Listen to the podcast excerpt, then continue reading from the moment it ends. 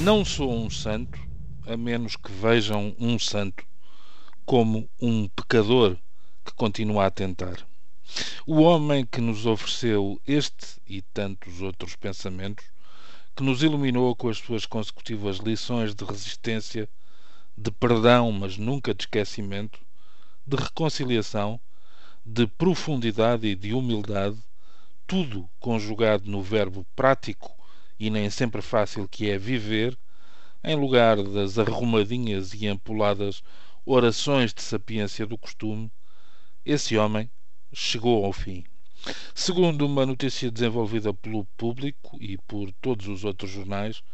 Nelson Mandela chegou, e obviamente sem retorno, a algo que é referido como o estado vegetativo permanente. Ficamos a saber que os médicos aconselharam a família do antigo presidente sul-africano a desligar a máquina que o obriga a respirar e que o mantém vivo de uma forma que pode ser já considerada artificial. Mas registamos também que esta recomendação clínica consta de um documento datado de 26 de junho, sobre o qual passou praticamente uma dezena de dias.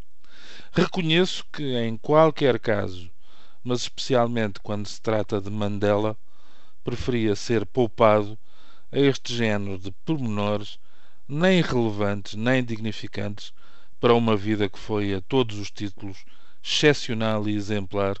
ao ponto de se poder dizer que o antigo prisioneiro de Robben Island bate com larga vantagem todos os líderes políticos que estiveram no ativo no último quartel do século XX, malgrado ter tido os seus anos de esplendor no serviço público apenas entre 1994 e 1999, fase em que foi chefe de Estado.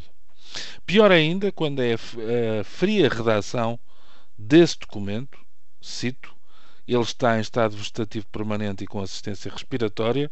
a probabilidade de morrer em breve é verdadeira e séria, o estado de saúde de Nelson Mandela piorou e os médicos aconselharam a família a desligar a máquina que o mantém vivo artificialmente, estando a família Mandela a ponderar essa opção. Ora, a existência deste documento justifica-se pela necessidade de arbitrar um conflito familiar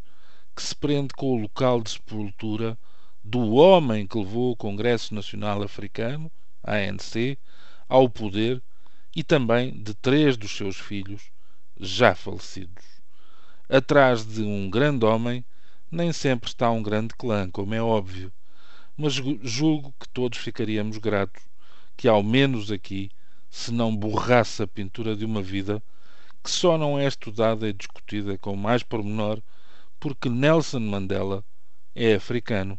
e não comandou nenhuma das grandes potências militares ou económicas. Como há sempre hipótese de tudo se revelar ainda pior, convirá referir que na África do Sul correm insistentes rumores sobre a existência de pressões políticas do ANC para que a ordem de desligar a máquina surja só depois de 18 de julho, dia do 95 aniversário do herói sul-africano. Não quero acreditar que depois de tudo o que deu, de todos os sacrifícios pessoais, familiares, profissionais, psicológicos, de saúde, Nelson Mandela possa ser objeto de mais esta exploração,